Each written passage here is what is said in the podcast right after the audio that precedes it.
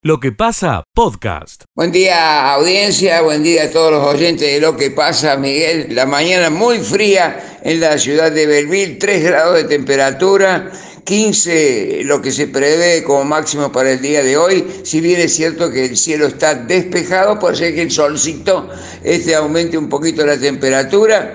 Hoy es un día muy especial para la ciudad de Belville. El tan esperado puente va a quedar inaugurado en el día de hoy con la presencia del gobernador de la provincia de Córdoba, el presidente de Vialidad Provincial, entre otras autoridades que llegarán aquí a las 10 y 30, pero a las 11 está prevista la convocatoria en el puente que va a unir la avenida España con la avenida Faustino Molina entre otras arterias aquí en la ciudad de Belville. Así que esta es la noticia principal. Miguel, eso es todo por el momento. Volvemos cuando la información así lo requiera. Hasta luego. Escucha lo mejor de lo que pasa. Hola, ¿qué tal? ¿Cómo te va? Muy buenos días. Un camión que transportaba cerdos volcó ayer en el acceso este a Justiniano Pose. Un equipo con chasis y acoplado que transportaba animales de alimentos magros, aún por causas que no se han establecido, sufrió el vuelco de su acoplado. Esto produjo la muerte de cuatro animales y el trabajo de bomberos voluntarios y policía caminera que debieron bajar los animales que habían quedado vivos y alojarlos temporalmente en un campo contiguo. El vocero de los bomberos voluntarios de Justiniano Pose, cabo primero Emiliano Mesana, brindó detalles desde el lugar del hecho. El chofer salió por su propio medio, fue atendido por el personal del servicio de emergencia sin presentar ningún tipo de lesión y se está realizando un trabajo conjuntamente con personal policial y inspectores, eh, asegurando el lugar y descargando la totalidad del acoplado para darle vida a, los animales que quedaron dentro de ellos. Y las pocas personas que se acercaron al lugar se acercaron con ánimo de colaborar, de hecho lo estuvieron haciendo con nosotros porque son entendidos de acá en la zona, son gente de campo, eh, por lo que bueno, prestaron colaboración y se pusieron a disposición nuestra. La palabra del cabo primero Emiliano Mesana, vocero de bomberos voluntarios. Desde Radio Sudeste, en Justiniano Pose, informó Adrián Leonardi. Escucha lo mejor de lo que pasa. Ayer eh, un hecho generó preocupación en el sector céntrico de la ciudad cuando se produjo un incendio en un edificio, eh, ocurrió en un departamento del décimo piso, logró ser sofocado por bomberos, no hubo personas afectadas.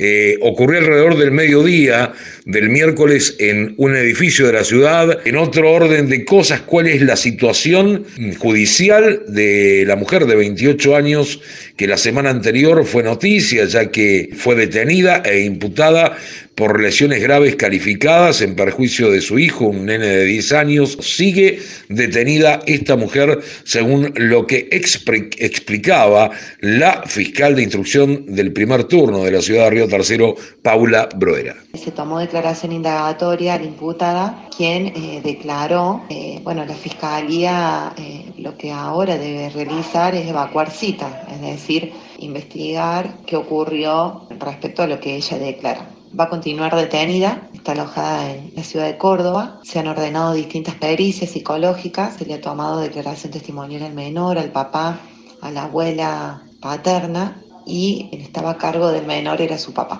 Ahí estaba entonces la palabra de la fiscal Paula Broera. Sigue detenida esta mujer de 28 años eh, por lesiones eh, graves calificadas por el vínculo. Pues todo desde Mestiza Rock y Tercer Río Noticias para el Contacto Regional, reportó Fabián Menichetti. Ustedes, gracias.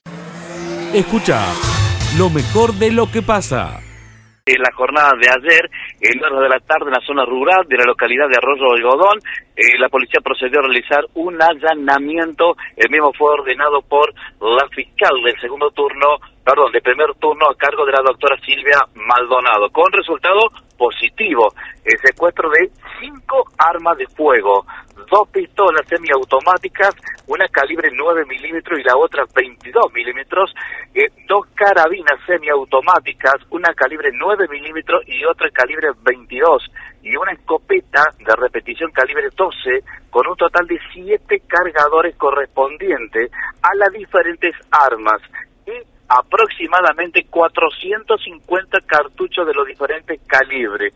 Todo esto está relacionado a un supuesto hecho delictivo caratulado como amenaza calificada en el marco de un hecho familiar. Es todo. El primer informe, por el momento, no hay personas detenidas. Sí, el secuestro de este, de este procedimiento, estas armas que acabo de mencionar, en la vecina localidad de Arroyo Algodón. Es el primer informe en la mañana de hoy. Buen la mañana y volvemos en cualquier momento. Muchas gracias. Escucha lo mejor de lo que pasa. ¿Qué tal, Miguel? ¿Cómo te va? Buen día para vos, para toda la gran audiencia, para todo el equipo de lo que pasa. Eh, nosotros eh, ahí le habíamos anticipado algo a vuestra producción que tiene que ver eh, lo que queremos mm, compartir con ustedes en el día de hoy. Es que la carne argentina, a pesar de que casi siempre está en el banquillo de los acusados, porque sabés que es la gran elegida siempre, como casi ningún país del mundo, o al menos como nuestros hermanos latinoamericanos, sobre todo el Cono Sur, Uruguay, Brasil, que donde se come mucha carne, eh, Argentina siempre elige, si tiene la posibilidad, carne bovina. Y vos sabés que el IERAL, que es el instituto que investiga eh, de la mano de la Fundación Mediterránea, ha hecho un comparativo de precios en donde incluyó a Brasil, Uruguay, Chile y Argentina, y nuestro país tiene las carnes más baratas de la región. Yo casi te diría que es posiblemente del mundo, sea de las más baratas la carne eh, argentina, y si meto la calidad, adentro, yo te diría que sin ninguna duda es la más barata del mundo. Claro, eh, nos está escuchando miles de oyentes a esta hora, Miguel está diciendo, ¿qué está diciendo este muchacho con lo que me cuesta comprar una colita de cuadril, con lo que me cuesta comprar una bola de lomo o un bife ancho, la picada o un asado? Pero estos son los números, estos son los datos, esta es la realidad de los datos. Escucha lo mejor de lo que pasa la cajera que se viene, atento con esto, ¿eh? que se viene desempeñando en otros tipos de tareas en el correo. Por el momento no ha sido apartada por las denuncias que ha tenido. Marcelo Martín Silvano es el abogado que la defiende, por el momento tiene una sola denuncia, pero entre nosotros sabemos que hay tres denuncias o tal vez más denuncias. Va a ser indagada la próxima semana. Se habla del jueves o el viernes. La palabra del abogado decía esto hace algunos minutos aquí al móvil de Radio Villa María. Se ha fijado fecha de indagatoria para el día 26. Desde ya te voy aclarando de que la misma va a declarar, eh, va a solicitar medios de prueba que son conducentes a demostrar de que ella no ha hecho absolutamente nada y de que en realidad esto es todo un problema que si bien la gente, la gente del correo lo sabe, la gente de la fiscalía lo sabe, inclusive el querellante en particular también lo sabe, no ha sido culpa de la empleada, sino que la empleada ha sido un mero instrumento utilizado para la comisión del hecho delictivo. Bien, ¿y de qué se la culpa entonces? Se la culpa es que teóricamente se habría, habría malversado, entre comillas, los fondos de una trabajadora que viene a cobrar, si no me equivoco, un plan social, una cosa así. Y lo que ocurre es que en el control que existe en el correo y el control de claves y el control y la falta de control de cámaras y todos los inconvenientes que hay, para que no te lo quiero dar muchas explicaciones, pero que lo vamos a decir en el momento de la indagatoria, para que la misma Fiscalía Federal vaya, lo verifique y lo verifique el mismo tribunal. Y además de las pruebas básicas, como son, mira, te nombro una, pericial caligráfica. Si no, ¿para qué voy a, si yo falsifico un vale para cubrir los 30 mil pesos faltantes, evidentemente la letra es mía, no puede ser un tercero. Si me somete una pericial caligráfica porque sé que la letra no es mía. ¿Ha recibido tres denuncias ellas o más de tres? Mira, yo hasta el momento tenía una, que es la que estaba manejando el doctor Albert. No sé si ha recibido alguna otra queja más o no. Quejas en el correo se presentan te diría todos los días, mínimo día por medio, alguien presenta una queja en el correo. Si lo que yo estoy diciendo es mentira, vaya y pregunte en la sede oficial del correo. ¿Ha sido apartada ella como trabajadora? No, no, no, creo que lo único que le han cambiado es, le han cambiado de sector de cajero, le han cambiado de sector, pero sigue trabajando. Bueno, Para la próxima semana será indagada entonces la trabajadora del correo que se venía desempeñando como cajera. Escucha lo mejor de lo que pasa. En realidad acá la, la cuestión es que también hubo una falta de voluntad por parte de la empresa. Eh, si vamos históricamente, ellos hace menos de un año estaban fabricando 7.000 pares. Eh, el cupo que tenían liberado era para eso y quizás un poco más con, con la gestión que podrían llegar a haber hecho. Ellos crecieron mucho, que han crecido sin tener en cuenta el, el cupo que tenían para las importaciones.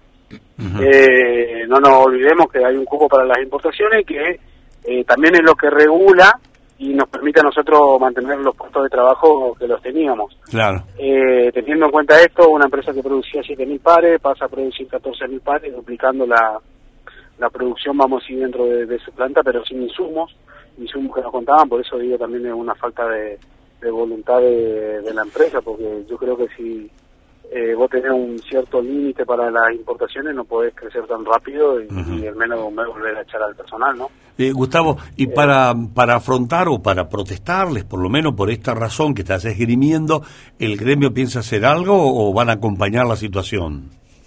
No, no, no, no, el gremio está trabajando. Eh, ya desde un principio, ayer cuando nos encontrábamos con esto, que llegábamos a la planta y no marcaban la tarjeta de algunos compañeros, eh, se tomó la medida de fuerza adentro, obviamente con el acompañamiento y el, el total apoyo de los compañeros que sí habían podido ingresar. Los compañeros que no habían ingresado se quedaron en el comedor. Inmediatamente el gremio también a nivel nacional eh, convoca al Ministerio de Trabajo.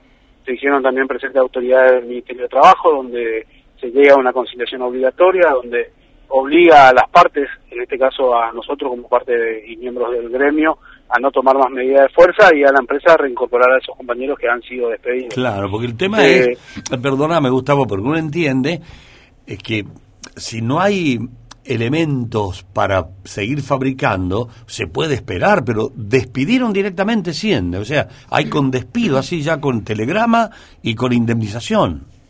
Así claro, fue. sí, sí, exactamente. Nosotros tenemos, eh, vamos a decir claros ejemplos en, en la provincia y en la localidad del Dorado, eh, de empresas que tuvieron el mismo inconveniente, el mismo problema y no han llegado a los despidos. Claro. Eh, yo te puedo nombrar una que es Coama, que está en la industria de la madera, que tuvo su inconveniente con el tema de la importación de resina, y ellos eh, llegaron a adelantar vacaciones, a suspender trabajadores, pero no han llegado a los despidos. Que me parece un- una buena y una clara para, para, para el empresario, vamos así, también para sus trabajadores, ¿no? Bueno, Ese caso, esa situación, por ejemplo, fue la que no sucedió acá. claro, acá despidieron directamente, Eh, así que van a ir a una eh, a una conciliación, digamos, está está dispuesto eso. Sí, ya está la conciliación obligatoria, Ah, por la parte gremial eh, se está cumpliendo. Nosotros a las 12 del mediodía vamos a tener una reunión virtual en el Ministerio de Trabajo y bueno, ahí veremos cómo sigue esto, de qué manera seguimos, cómo afrontamos. Sí. Eh, así que bueno, hasta la hasta el mediodía no sabemos qué cuál va a ser la situación real, vamos a decir, qué va a pasar. Bien. Bueno, gracias por ponernos en, en autos, digamos, por conocer bien cómo es la situación. Nos preocupaba el despido de 100 trabajadores. Así que, No, no, por supuesto, nosotros también estamos muy muy preocupados, me parece que es una alerta para todos, eh, no solamente para nuestro sector, sino que bueno, eh, tenemos que estar atentos y, obviamente siempre predispuestos al diálogo y, y también a, a tomar la medida que sea necesaria para mantener la fuente de trabajo, ¿no? Escucha lo mejor de lo que pasa.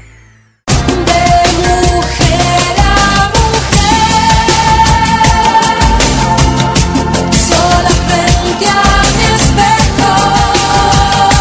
de mujer a mujer, con Rocío y Verónica.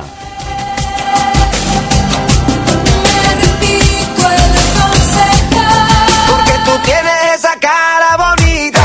Enloquecido con tu cuerpo, ¿qué voy a hacer? Sin darme cuenta me perdí en tu boquita. Que no me busquen que yo nunca quiero volver. Soy un idiota para dejarte. Hola, hola, hola, Ro, buen comienzo de jueves para vos. ¿Cómo estás? ¿Todo bien? Hola, Vero, muy bien, con ganas de hacer el micro, con todo así, Bueno. pum para arriba. Me alegra, con mucho color y con mucha alegría, como siempre, Ro. Por supuesto, claro que sí. Bueno, te viniste con cambio de look ya, ¿no? Ajá, Sí. Está muy bonita, Me Rocío. acabo de cortar el pelo, estoy, estoy hermosa. Hermosa, hermosísima, Ro. ¿Cuánto, bueno, venís de afuera? Sí. Contanos, ¿qué temperatura y qué humedad hay en la ciudad? Perfecto. Temperatura 9 grados y la humedad 50%. Para toda la gente que quiere dejar su mensajito, sus sugerencias, ¿por qué no? Para el próximo tema de- del micro, ¿dónde lo puede hacer? Al 154, 113, 102. Como lo venimos anticipando ya desde hace algunos días, hoy vamos a hablar del jabón, ¿te parece, Ro? Sí, muy buena historia el jabón. Sí, está muy bonita, así que prestar atención. Mucha Se cree atención. que el jabón se inventó hace más de 4.000 años. La mezcla se obtenía de hervir aceites con potasio, resinas y sal, y sobre todo su uso era medicinal. ¿Cómo ocurre con otros productos? No está claro. Cuando ni cómo se inventó el jabón. Y varios pueblos se atribuyen el invento. Según una de las leyendas, el jabón se descubrió en Italia. Cuentan que el monte Sapo, cerca de Roma, se, se hacían sacrificios ceremoniales de animales. Cuando llovía, el agua arrastraba la grasa animal y las cenizas de esos fuegos que bajaban por riachuelos hasta la base del monte. Los, pri- los prisioneros, no, perdón. ¿Sí? Sí, está bien. Muy los bien. prisioneros lavaban las prendas y decían que esas aguas limpiaban mejor y descubrieron cómo hacer jabón. Los restos de jabón más antiguos son de origen babilonio y datan del 2800 antes de Cristo. ¡Wow! ¡Qué datazo ese, ¿no? Sí, hasta senón. En sus orígenes, el jabón no tenía nada que ver con el actual, ya que no era bonito ni tampoco olía siempre bien. A pesar de mejorar en su proceso de producción en un siglo como el XVI, seguía siendo un producto de lujo y que la reina, Isabel I de Inglaterra se bañaba una vez al mes. Fueron los musulmanes los responsables de re- resugerir glorioso del jabón. A orillas de Guadalquivir se encargaban de producir y evitar el jabón a la alta sociedad de Francia, España e Italia. Si bien existía una potente demanda del producto por parte de las clases altas, el grueso de la población seguía sin usarlo. Las clases altas se bañaban una o dos veces al año. En la actualidad, se cree que la rápida extensión de enfermedades como la peste negra en el siglo XVI se debió a la falta de higiene y tuvo que llegar Louis Pasteur para que se le dé al lavado de manos y por lo tanto al jabón la importancia que tienen en la actualidad. Él descubrió que los microbios mortales se, se transmitan en el parto con el contacto de las manos y que al lavarlas estos se eliminaban. Hoy, aliado de la pandemia, con una historia tan larga como la del jabón, se hace imposible determinar la cantidad de vidas que ha podido salvar en todos estos siglos.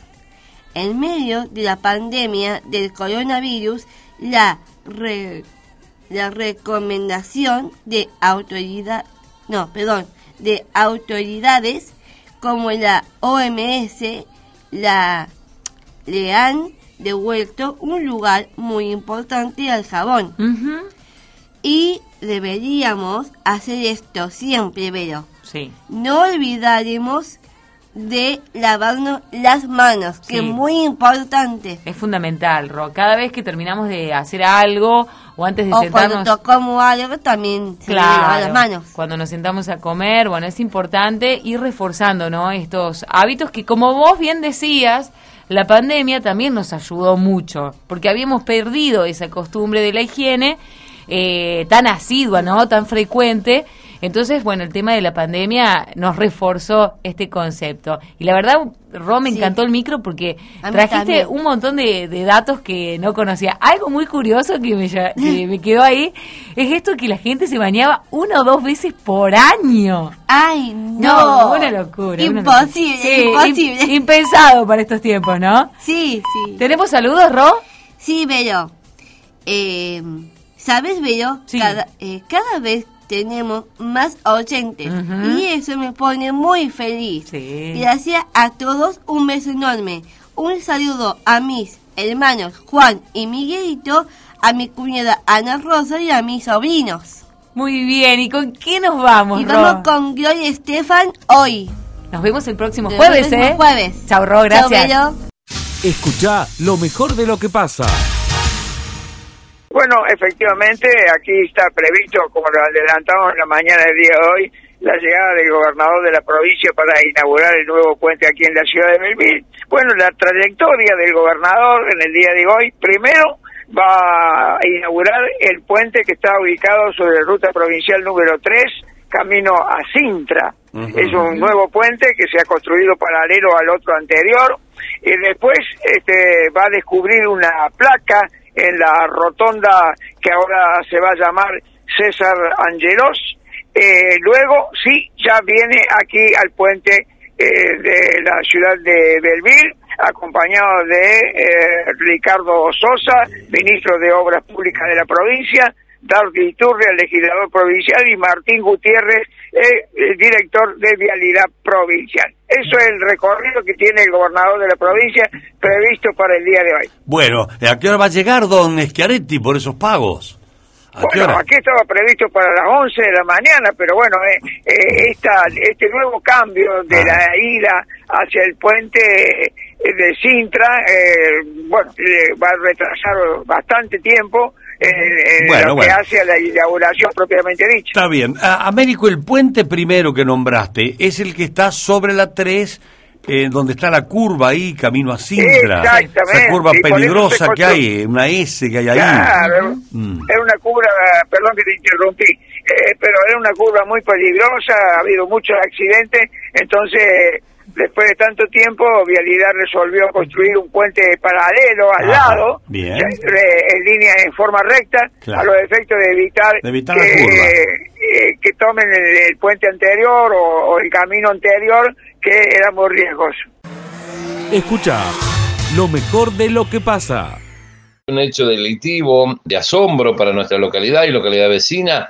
Un niño de 12 años robó una bicicleta de Morrison, se vino en bicicleta hasta Ballesteros, robó una motocicleta, la llevó de nuevo a Morrison. Este niño salía oriundo de Morrison, de 12 años, eh, y de ahí la vendió a Justiniano Pose. Justiniano Pose vendió la motocicleta que había robado, había sustraído aquí, que hasta el momento entonces la policía con una ardua tarea de investigación pudo de esta manera eh, recuperar el rodado, el rodado mm, tanto la motocicleta como la bicicleta, y en este momento está siendo entonces eh, entregada a sus dueños, la motocicleta y la, la bicicleta. El niño, este, junto a sus mayores, está siendo entonces este, tratado por la policía aquí en Morrison. Escucha lo mejor de lo que pasa. Comenzado la mañana de hoy directamente desde el Hotel Ameria en que se está realizando esta interesante jornada. La apertura del ciclo de jornadas 2022 en cooperación solidaria y recíproca. Vamos, hemos buscado la palabra porque hicieron palabra, eh, uso de la palabra el intendente municipal, Martín Gil, y luego el ministro Eduardo Acastelo, muy hermoso, y la palabra de eh, colegios que han venido a representar, tanto de la ciudad como de la región y de Córdoba Capital. Raúl Romero es el responsable del IP 60 de Córdoba Capital, trabaja en una serie de proyectos como ambiente, la droga, y hemos hablado con el Instituto San José de la vecina localidad de Morrison, Sandra Rodríguez, exponiendo estos interesantes proyectos, temas cooperación, decía esto aquí en Radio Villa María. Nosotros estamos trabajando especialmente los alumnos, o sea, transfiriendo a los alumnos que ellos se hagan responsables de esas actividades, es decir, que ellos son referentes, se forma una comisión, nosotros la coordinamos. Y nosotros surgimos, de, como te decía, en el año 2007 y 2008, tenemos personería, y la idea es sacar a los chicos de la droga, porque vivimos en un lugar en donde hay una calidad de vida distinta, no como de acá un poquito más holgada. Entonces los chicos tienen distintas necesidades, entonces ¿qué les ofrecemos para sacar la droga? La huerta, cuidado del ambiente, el reciclado, mucho deporte, que también lo tenemos a nosotros a cargo con el colegio. También tenemos coros, que juntamente con la provincia nos, eh, nos, nos, manda para que se cultive la música. Y también tenemos, por ejemplo, educación vial, seguridad y higiene laboral, y tenemos robótica, que hemos sumado últimamente hace dos años, en época de pandemia, ya en el 19 lo, la formamos. Por lo tanto, que son varios proyectos, digo, que vienen trabajando con los alumnos. ¿Toma conciencia los alumnos de esto? Totalmente, porque vos lo trabajas áulicamente y estos son trabajos extraáulicos. Por eso la presencia nuestra es importante para que los colegios se jueguen, a que el alumno no solamente reciba información áulica, sino que haga la práctica por fuera, que llega consigo, por supuesto, una interacción total del profe, que a veces no tiene su tiempo por, porque tiene que andar de un lugar a otro. Por lo que he visto, son como 30 colegios, generalmente la mayoría de interior, porque vos sabés bien que las cooperativas de luz, de agua, se fomentan mucho en el interior, y nosotros, por ende, hacemos también el trabajo, viste, solidario. Es un trabajo hermoso. Nosotros participamos siempre de todas las jornadas que se han hecho en la provincia desde hace muchos años y nos parece muy bueno. Nuestra cooperativa tiene un proyecto productivo que es el central, que es la elaboración de tallarines caseros. Contamos con toda la maquinaria, bueno, poco vieja, pero bueno, igual a medida que trabajamos con esos mismos fondos, los invertimos. También tenemos varios proyectos de ecoladrillos, de reciclado, de compost. ¿El alumno en sí se suma, le gusta? Sí, sí, los chicos ponen mucho entusiasmo, les encanta. Cuando se hace la asamblea para renovar el Consejo de Administración, todos quieren participar. O sea, son muchos los chicos y es muy bueno lo que aprenden, porque no solamente practican valores, sino que aprenden a trabajar en conjunto, a tener un sueño y apostar por ese sueño. Esto es lo que está ocurriendo en el Hotel Amerian, Miguel, y va a finalizar alrededor de las 17 horas. Ahí estamos conversando con establecimientos educativos de Córdoba y de Morrison, también la presencia, lógicamente, de establecimientos de aquí de Villa María. Es todo el informe, Miguel. Escucha lo mejor de lo que pasa.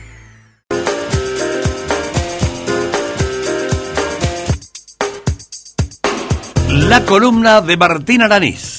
Miguel, lo decíamos recién en la presentación. ¿Cuánto vamos a pagar los cordobeses en materia de luz y de gas a partir de los cambios de las últimas semanas, a partir de la segmentación de las tarifas, de la quita de subsidios por parte del Estado Nacional y por esta nueva eh, fórmula de calcular el pago o no de subsidios según los consumos también? Y esto es un ejercicio que en el marco de la poca información que tenemos, porque inclusive las propias prestadoras de servicio dicen que todavía no tienen bien claro cómo es la implementación, pero en función de las grandes categorías que ha establecido el gobierno nacional, cada uno de los oyentes que nos está escuchando en este momento puede calcular o saber cuánto va a pagar de luz y de gas en la provincia de Córdoba. Mm. Y hago hincapié en Córdoba porque no son las mismas las tarifas de gas y de luz en nuestra provincia que en Buenos Aires, ¿no? Donde allí estaban fuertemente subsidiadas y, habí- y pagaban un precio un precio menor. Así que vamos por partes, si te parece, Miguel. Bien. Y esto es un, un ejercicio para todos aquellos que nos están escuchando. Todos aquellos que tengan ingresos por 364 mil pesos y de allí en adelante van a perder absolutamente el subsidio. Es decir, van a pagar mucho más, inclusive hasta el 100% más en la tarifa de luz. ¿Desde qué monto, Martín? Desde 364 mil pesos en adelante se pierde totalmente el subsidio, el 100% del subsidio se pierde y por ende, según los consumos, la gente puede Sí. llegar a pagar un 20, 30 o 100% más, de- Ujú. de, acuerdo al, al consumo propio de cada, de cada hogar. Sí, que dijo, es el primer- perdo- perdóname, eh, dijo la secretaria de Energía que va a ser en tres tramos. Primero, tres la qui- primero el 20%, después dos de 40%, hasta que terminar de El pagar la tarifa plana, completa, ¿no? Exactamente, hasta finales de año, Miguel, que Correcto. es justamente este esquema de, de tres cuotas, para decirlo de alguna manera, en la quita de los, de los Mm. subsidios. Pero también hay otros, Miguel, que también van a perder el subsidio y tal vez no han, o- y tal vez no ganen 364 mil pesos, pero no se han anotado en el esquema de segmentación. En el caso de la provincia de Córdoba hay un 30% de hogares que no se han anotado. 30%. Entonces, en, las- en los próximos meses también van a ver impactado en su boleta de luz la quita de los subsidios. No obstante, aclaramos, y ya lo ha dicho el Gobierno Nacional, que permanece abierto este registro, va a permanecer abierto de manera constante para que todos aquellos que no lo han hecho lo puedan hacer. Pero en el mientras tanto, van a perder el subsidio en su totalidad por no haberse inscrito en tiempo y forma. Bueno, pero eh, ahí me permito hacer una observación, Martín. Si alguien, hay un 30% que no se anotó, tal vez sea porque gana más de 364 mil pesos y bueno, ¿para qué se va a anotar si no le van a, no lo van a, le van a dar el subsidio?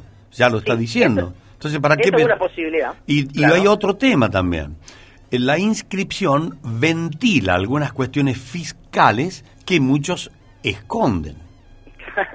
que evitan justamente esto, Miguel, claro. Sí, que también se exponga. Bueno, Yo creo que hay otra Sí. cuestión sumada a eso que coincido, que eh, al ser todo digital hay un grupo que va a quedar excluido eh, necesariamente porque no tiene acceso a eso, porque no busca ayuda, eh, porque, bueno, por el motivo que sea, pero sumado a eso me parece que también van a quedar mucha gente, sobre todo los adultos mayores, van a quedar relegados por esta cuestión, porque al ser todo online o al no estar aceitado tanto No el le tema, entienden. claro, Pero de, igual está abierto todavía. del trámite, sí, es importante decirlo que lo vayan a hacer. Lo vayan a hacer. Pero insisto, insisto, Bueno, en ese, más. insisto, en ese 30% hay mucha gente Sí, que no se anota porque gana más de Ujú. 364 mil. Tal cual. Y entonces, ¿para qué se va a anotar?